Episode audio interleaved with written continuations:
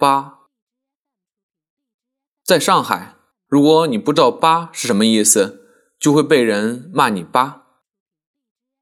翻开词典，和“八”连在一起的词语都不怎么样，干巴巴、可怜巴巴、巴狗、巴结、锅巴、巴掌、乡巴佬，还有韦小宝经常挂在嘴上的“妈了个巴子”。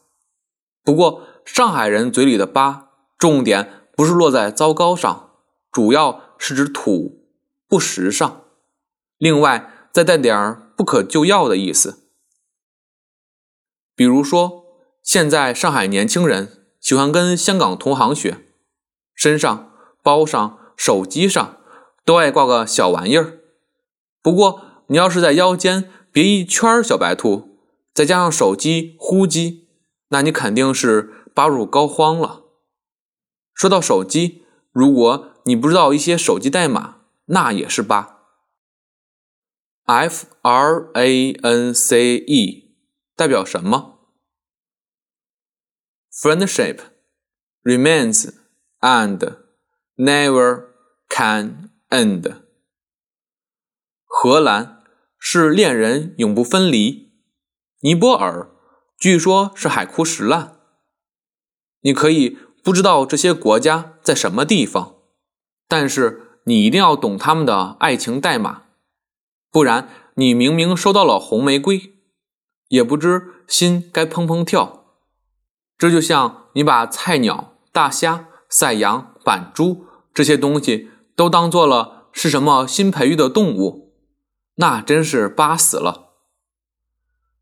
上海人喜欢说别人巴，主要是为了显示。自己的时尚水平和知识，但是如果你坚持自己的吧，那倒也有可能成为一件酷事。有个朋友一直用着一九九零年代出的那种大笨手机，很多人嘲笑他拿着移动电话到处走，但他就是懒得换。最近有个美丽的女郎拿着他的手机，爱不释手，当古董了。这种笨手机居然又占据了时尚制高点。说起来，时尚真是没什么操守。今天抛弃你，明天又抛着媚眼寻上门来。楼下有一家饭店，在流行杭州菜的时候，房子四壁挂了很多江南水乡图。后来是火锅走红，殿堂又被整伤的跟四川炮哥一样。